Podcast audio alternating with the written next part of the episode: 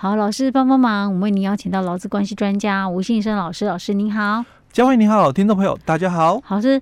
我们之前有讲缺电了哈，嗯，然后不是缺电，限电了，对，停电，对对对，缺电很严重，嗯，限电，嗯，造成停工，嗯，疫情造成停工，对，那也有可能是限水造成停工，这在我们宜兰是不会发生，那但是在西半部，因为今年的那个水情的关系哈，很吃紧啊，对，所以有些可能真的是会因为限水，对，或停水哈，嗯，造成公司停工，对。那像这种状况，我们要来谈谈那个 到底、这个应该也算是不可规则 雇主跟劳工的吧？哦，因为其实，在我们五月之前哦，因为一直没有下雨，所以其实中南部的水情真的蛮吃紧。嗯哦，因为你看那个水库就觉得啊、哦、很可怕 对，没错。那因为我们宜兰是不缺水的哦，嗯、所以我们也算哦蛮幸福的啦哦，嗯、我们。在这一块真的是蛮幸福哦，嗯、所以常常有人就讲说我们有点浪费水源的、哦、水资源，因为我我们洗车什么不受影响嘛。哦、那那我们很讨厌的是我们洗车就下雨，所以之前不是网络上有人在讲说鼓励他们洗车，对，那你们就会下雨。没有这种状况，只是这这个洗车下雨只适合在宜兰。因为宜兰真的比较常比较常下雨啦，对。Okay. 可是因为中南部不一样哦，嗯、所以中南部因为他们没有什么雨在下、嗯、哦，所以水情就吃紧。好，那有些行业哦，嗯，像我们刚刚讲洗车业，对不对？哦、对，哦、洗车、啊、美发也是啊。哎，对。啊，吃的可能吃的比较不敢，就是第一线水哦，哦，可能就是。不太需，不太影响生这个我们讲的日常生活所需嘛。卖饮料的啦，哎，卖冰的，现在天气热。但是像我们刚刚讲的哦，你你是那个洗车业，嗯，好像不是急迫的哦。或者是你说你是游泳池的，嗯，哦，那你可能也不急迫嘛，哦。但是对一般民众不急迫，但是对业者来讲，对员工来讲很急迫啊。我没有营业，没有收入啊，就没有办法营业嘛。老板薪水发不出来了。那像这种的话，其实就跟一样，又是跟我们大概前几集谈到的，尤其我记得我们在呃，应该是上一集谈到哦，就是说，如果是因为疫情的一个关系停业嘛，哦，所以呃，劳动部他说了三种这个情况哦，那也分析了，就是说，如果是因为不可归责于劳雇双方的哦，因为我们的。政府哦，宣布就是这个停业的哦。那像这种不可归责劳雇双方，那当然就是这个雇主不用发薪水。嗯，但是如果是因为雇主哦防疫不力，所以导致被勒令停工的哦，那像这种的话，归责雇主个人哦，所以工资照给哦。那我们也讨论的就是第二种情况哦，第二种情况就这个事业单位。哦，他可能是比较有良知的，所以他因为担心哦这个疫情的问题，所以他自主哦去请了这个这个消毒的业者哦来帮忙做这个消毒，所以停业消毒了哦。那这个停业消毒期间，可能劳工就没有办法来提供劳务了哦。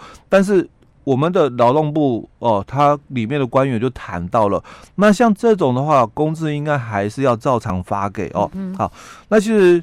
我们回来谈四月前的这个中南部哦，那他们就因为这个限水停工哦的这个情况哦，那造成企业跟劳工受到影响哦，所以这个是台中台中市政府自己哦提出的这个措那个配套措施哦，对他们就谈到了，就是说，那你们如果因为这个这个旱灾哦，所以影响哦，那个停工的一个部分哦，嗯、那他们台中市府市政府哦就提出了这个、嗯、这个三大措施哦，那来协助哦这个事业单位跟老公哦来度过这个难关。是，那其实我觉得哦就有点类似这样的啦，啊、因为我们刚刚提到这种第二种情况，嗯，一这是比较有良知的一个事业单位，那他因为担心疫情的一个扩散还是什么哦，嗯、所以。有关到就是大众利益的部分，嗯、所以他也自主的，就是这个停业消毒了哦。那当然影响的就是他们企业跟劳工的一个权益嘛哦。那当然，如果政府能够哦适时的提出这种配套措施哦，嗯、来协助哦他们。的话哦，我觉得应该是可行的、嗯。而且我觉得也有可能会更让一些企业是愿意来这样子，就是说大家共体时间，然后来配合政府的防疫的作为，然后对，OK，对。那这个那个那这个台中市政府他到底做了些什么样的配套措施啊？它是因为它是限水哦，我们现在讲的是限水，限水哦，嗯、所以当然就针对那几个特定行业，嗯、比如说。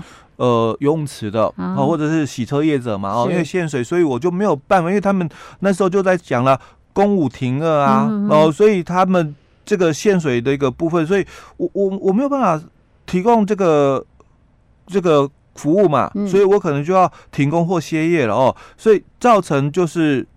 企业哦受到影响，嗯、那劳工权益哦也受到了影响哦，嗯、所以当初他们就提出了哦，那如果因为这样的一个情况哦，那还是一样回到哦，我们就是有一个这个因应景气影响，劳雇双方那协商减少工时应行注意事项里面哦来办理哦，嗯、那你们可以在这个区块的时间里面，嗯，那你们去实施。减班休息的一个部分哦，但是一样还是要就是说协商后通报我们的这个主管机关哦。好，那他就提到了哦，就是因为这个减班的一个部分哦，所以这个他们的劳工局哦就主动就提出了三项的一个措施哦。那针对就是失业劳工哦，让他去请你非自愿的失业劳工的生活补助哦。那他也提到了他最高补助哦两万。呃，两个月的这个基本工资，这个就不一样喽。我们的这个如果是这个被公司哦资遣啊，哦，或者是那个因为公司违法，那一样劳工主动资遣，或者因为这个呃劳我们的这个就业保险十一条，那这个因为这个歇业啦，或者是迁厂等等的一个。问题哦，所以导致的一个非自愿的一个离职哦，雇主要给非自愿离职证明书哦，那劳工他可以去跟我们的主管机关申请这个失业给付嘛哦，所以他是这个以外哦，他另外再给两个，另外再给这个两个月的基本工资。哦哦，所以我就比较。倾向就是说，其实这个时候应该政府啊，哦，能够就是协助企业哦，跟我们的这个劳工哦，来度过这个难关的部分哦。那这是其中一项，哎，这这个是其中一项哦。那另外，他也提出了，如果符合弱势劳工的一个资格哦，那也会协助哦，他们去。申请就是弱势劳工就业协助计划哦，嗯、那也会有一些的这个补助跟就业奖励哦。是，那每一项因为它里面有生活住宿的一个补助，还有就业奖励哦。那每一项的一个补助大概最高就是六千块哦，所以他也提到在他们的这个减班休息的一个期间哦，嗯、那也会协助劳工去申请劳动部的。这个安心就业计划哦，那里面我们在去年也有讲过哦，这个计划，那里面也有提到，就是说它是这个薪资差额的贴补哦，那每个人每个月最高啦，就可以领到一万一的一个部分，那补助你的这个薪资差额哦，那一样你也可以参加哦，资讯，嗯。哦，那增加你的技能或其他的第二专长哦，那。你参加这个课程一样，它都有一些的一个补助哦。那这个或者是这个他们的劳工局哦，嗯、也推动的就是安心及时上工计划哦。嗯、那协助就是减半休息的劳工朋友哦，嗯、在那个减半休息的期间哦，嗯、那有可以。增加这么一个收入哦，嗯、那每个月最多大概一万两千八的一个工作津贴。哎、欸，老师，这个是台中市政府的劳工局提出来的。哎、欸，对。可是我看到这个里面讲的有一些项目，其实原本就有在劳动部里面有，对，就有了。就我们在去年的时候就谈，但是这个部分哦，其实去年一直是延续下来的，啊、只是有些人不晓得，都忘了啊，对，都忘了，因为我们之后疫情并没有严峻了，嗯嗯、就。趋缓了，嗯、那好像是国外的事情，嗯、我们台湾好像不受到这个影响，所以大家忘了它。可是那个时候那个措施是不是因为是疫情的关系？对，可是它这个是限水，很多人就想说，那这样我可以试用吗？所以他们是就是协助了啊哦，因为虽然我们的当初是疫情的关系哦。嗯但是其实这个限水哦，也是一个就是说天灾嘛，不可抗力。对对对，哎。哦，OK。所以他其实虽然是劳动，哎，台中市政府劳工局讲的，可是它应该其他就是中南部其他县市应该也是也可以一起适用，因为其实有时候，除非是他们自己辖内的单独有的额外的补助，不然的话，其他有些规定哦，因为其实就公部门来讲哦。本来违法的事情是不行，嗯。哦，那你公部门因为是有利于民众的一个部分哦，那你违法没有关系，哦，什什么意思？就因为你本来我们违法的事情是不能做，对吧？你说像那个呃，比如说像非自愿性的那个失业劳工，对，因为怎么可能另外再多补助两个月？对，这个是你。跟法律上有抵触嘛，对不对？嗯、可是因为你公部门哦、呃，你的违法是因为有利于这个民众的，好，那就可以做。哎、呃，对。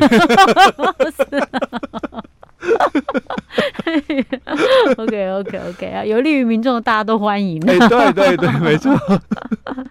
OK，好好，所以这个不过这个跟我们比较没有关系了哈。那、嗯、但是如果你有亲朋好友在中南部地区是属于被限水的。去的话，可以跟他们讲一下这些讯息，或许有些人还不晓得了。对对对。OK OK，好了，这是我们今天讲到这里。好。